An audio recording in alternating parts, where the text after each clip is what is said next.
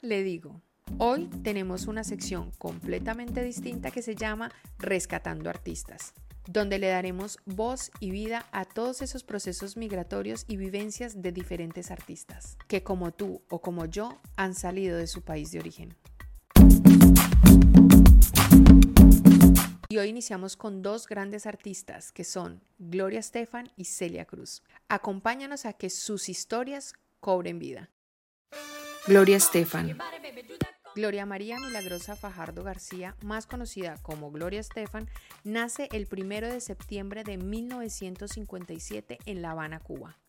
Cantante, actriz, compositora, empresaria, con una historia de vida y una historia de migración muy interesante. Desde muy pequeña, Gloria Estefan mostró como ese gusto por la música, le gustaba mucho cantar y aparte de eso también aprendió a tocar diferentes instrumentos y entre ellos la guitarra.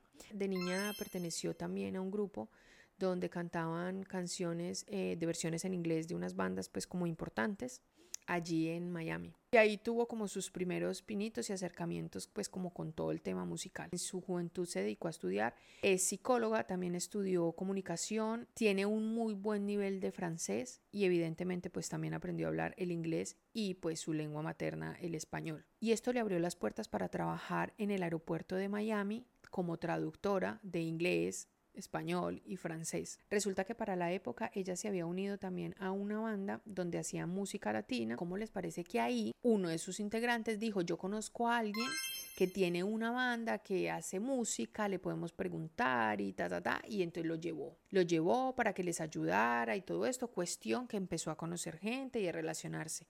Ese día conoció a Emilio Estefan. Hicieron amistad normal. Un día Gloria acompaña a su madre a una boda y la banda musical que estaba tocando ahí era la banda musical de Emilio Estefan. Ellos se reconocieron, Emilio la reconoció, fue y le dijo, hola, ¿qué tal? No sé qué, súbete al escenario, canta con nosotros algo. Ella pues le dijo, no, yo solamente me sé esta y esta canción, que eran como pues, música cubana muy, muy antigua. Y él le dijo, la banda también se la saben, súbanse a ella y a una prima. Ellos eran todos hombres y era la primera vez como que iban a tocar con, dos mujeres. Pues fue tal el show que les encantó y ellos inmediatamente dijeron, mm, las invitamos a que hagan parte del, del, equipo. Ellas se lo pensaron, Gloria Estefan se lo pensó porque pues ella ya se había inscrito para la universidad para Francia, pero después de unas semanas ella dice como, vale, me quedo, y es aquí donde nace la mm, famosísima banda de Miami Sound Machine, al cual pues pertenece ella y, fue una banda pues estadounidense muy conocida de pop latino que pusieron pues como de moda mucho todo lo cubano allí. Resulta que Emilio y Gloria pues se enredan, se enamoran, y deciden casarse y es aquí donde ella adopta el apellido de él y por eso es que conocemos a esta maravillosa artista como Gloria Estefan. Ya para 1980 ellos empezaron ya como a mostrar todo su trabajo, todos sus discos y todo esto. En 1981 consiguen un contrato muy bueno y esto es lo que les da la gran oportunidad de ser conocidos en toda Latinoamérica. Regresando un poco en el tiempo, pues vamos a contar cómo llegó ella a Estados Unidos, cuál fue ese proceso migratorio que tuvo Gloria Estefan.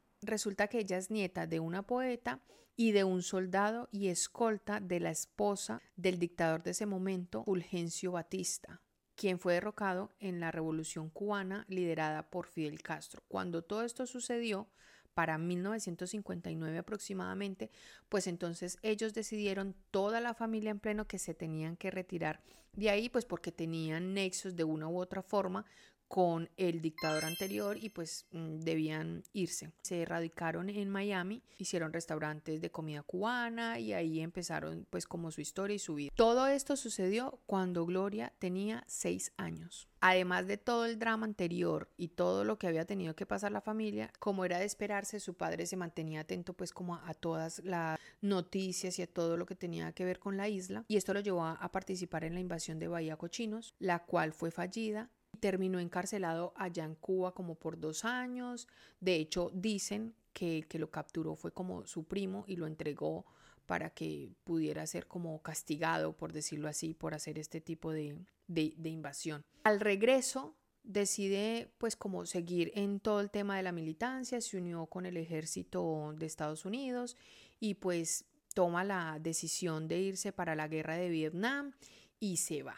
En fin, para no hacer el cuento más largo, terminaron todos exiliados de la isla sin poder volver a regresar a esta. Por todo esto fue que ella le tocó crecer eh, en Miami y pues no estar en su isla, pero pues siempre añorando regresar, aparte de que todo el grupo eh, en el que estaba perteneciendo haciendo música de Miami Sound Machine eran cubanos, entonces no era que se dedicaran a cantar eh, música política, pero sí tenían algunas canciones dejando clara su postura anticastrista y pues ella también era digamos que de cierta forma una cara visible y de una u otra forma llegaron a oídos de Fidel Castro, pues Fidel Castro también se molestó demasiado y pues ya dijo que no era una persona grata para entrar a, Cuba. También él decidió que no se iba a escuchar su música ni la música de la banda en el territorio cubano y es así pues como eh, empieza una enemistad y, no pueden regresar como a cantar nunca Cuba. Evidentemente, pues esto ha sido algo que ha marcado su historia, su vida, le ha generado mucha, mucha tristeza a Gloria y pues a todos los de la banda, pero para 1995 tiene una gran invitación para cantar a todos los soldados de Estados Unidos allá en Guantánamo y pues ella se va con mucha ilusión pensando que no iba a ser capaz de cantar porque pues iba a estar allá de cierta forma en Cuba y ella cuenta que literalmente fue algo pues como muy paradójico ver todo ese panorama que estaba en Cuba, no cantándole a los cubanos, sino a los soldados estadounidenses, que estaban otros cubanos al otro lado cantándole cumpleaños, que era su cumpleaños. O sea, para ella fue como un momento como muy agridulce. Estaba en, en territorio cubano nuevamente, pero pues mm, de, en, en otras condiciones que tal vez nunca, nunca se imaginó. Por eso ella dice que la música fue como esa manera de ella expresar ese dolor y esa tristeza que sentía de todo ese exilio. Ella cuenta que, que, para ella la música fue como esa forma de salir de la realidad, porque dice que ha sufrido mucho a raíz de la política. Y de cierta manera, pues muy contenta también y muy agradecida con todo lo que ha podido vivir y crecer en Estados Unidos. Fue esa oportunidad pues como de, de empezar de cero para toda la familia de ella, tener unas condiciones de vida diferentes, tener la libertad de poder expresarse, de poder hacer diferentes cosas. Sin embargo, pues no deja de reconocerse que ese sentimiento que provoca el tema del exilio, la nostalgia constante, es latente y palpante para ella y para cualquier persona que ha tenido que irse de manera tal vez involuntaria del país de donde nació. Aparte de todo ese proceso de, dolor al que se ha visto pues como enfrentada siempre, tuvo que enfrentarse pues como a la, a la pérdida de su padre, quien después de llegar de la guerra de Vietnam pues se enfermó y empezó a enfrentarse con una dura enfermedad que es la esclerosis múltiple que le provocó un dolor y una agonía súper lenta. Otra de las cosas muy fuertes que tuvo que vivir ella en todo este proceso, ella en 1990 tuvo también un accidente súper fuerte donde se creía que se había muerto y esas eh, habían sido las primeras noticias que habían salido sobre ella. Eh, resulta que en este accidente tan fuerte que tuvo, tuvo fracturas de vértebras cervicales, entonces pues se creía que no se podía volver a caminar, que no podía volver a cantar, a bailar, a cantar porque resulta que estuvo mucho tiempo pues como intubada, entonces como que se habían afectado también las cuerdas vocales, o sea, el panorama era completamente desolador para ella y teniendo la fortuna de haber estado pues como con médicos muy muy importantes y reconocidos de Estados Unidos porque para esa época pues ella ya era muy famosa, su esposo también, su esposo ya también tenía muchas conexiones con gente importante de allá que les ayudaron en este momento tan oscuro que vivió la familia. Y pues un año de, de recuperación, de rehabilitación, eh, la cirugía había sido un éxito, habían logrado pues como reconectar lo que necesitaban conectar. Y pues nada, después de ahí esta mujer logró renacer y cuando ya se sintió preparada al año después, eh, hizo una gira como para mostrar su inicio y su gran recuperación. Y ahí empieza pues ya como a desencadenarse momentos muy satisfactorios y de gran éxito.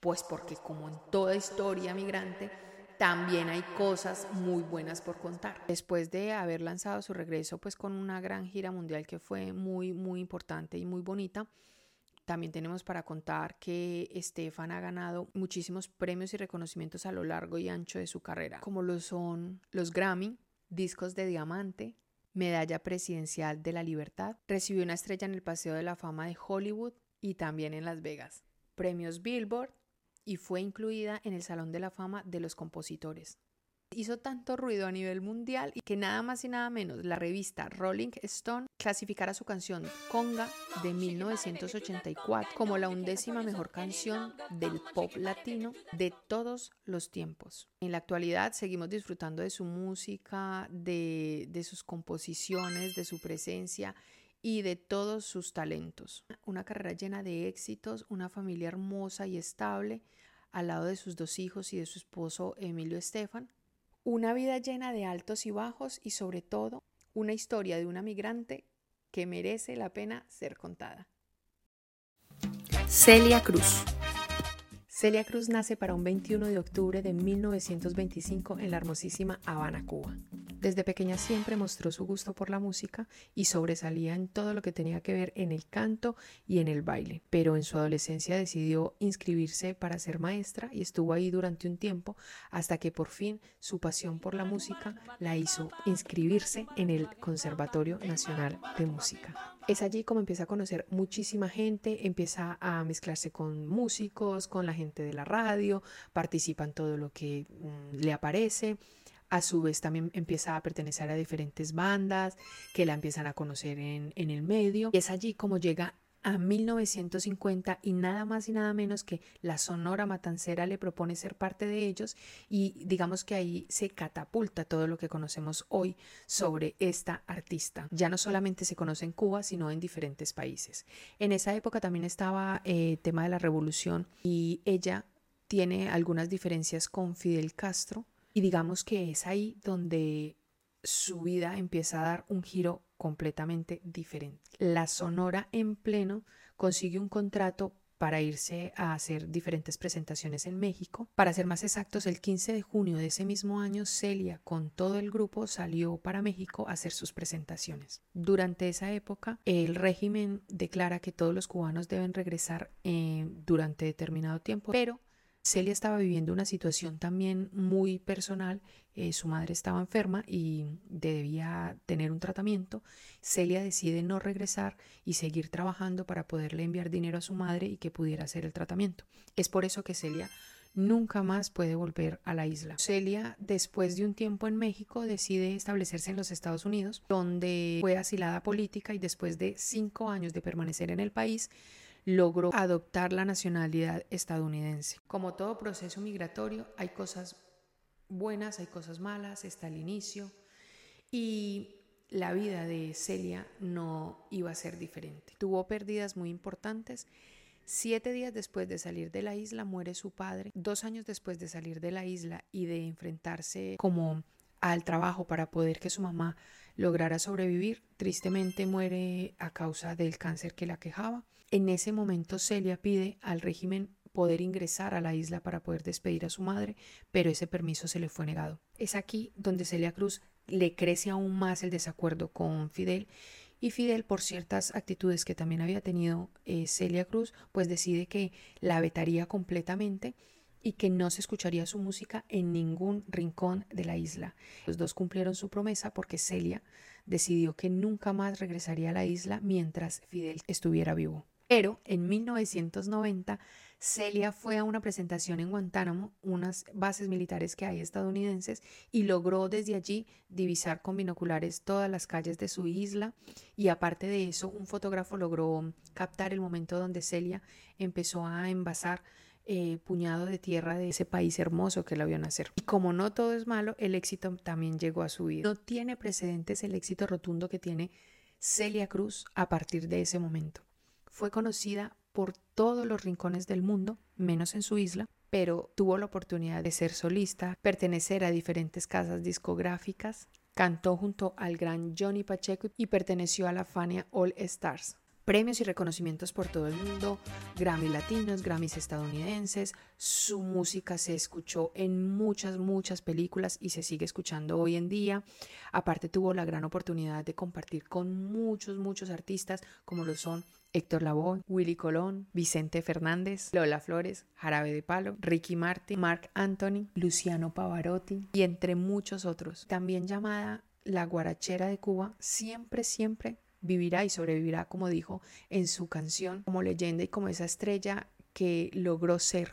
Tristemente su vida se apagaría el 16 de julio del 2003 y dejaría de repartir azúcar por todos sus escenarios. Perdió la batalla contra un tumor cerebral que le aquejaba en ese momento y es así como Muere una persona, pero nace una leyenda. Como podemos ver, todos los procesos migratorios son diferentes y merecen la pena ser contados. Bueno, y es así como hemos terminado la sección del día de hoy. Espero que les haya encantado como a mí saber esta historia migratoria y este proceso migratorio que vivieron dos grandes artistas conocidas a nivel mundial. ¿Qué otros artistas con eh, historias migratorias quieres que tengamos aquí? Le daremos voz y vida a las vivencias reales, tuyas, mías, de todos incluyendo la vida de los artistas. Bye.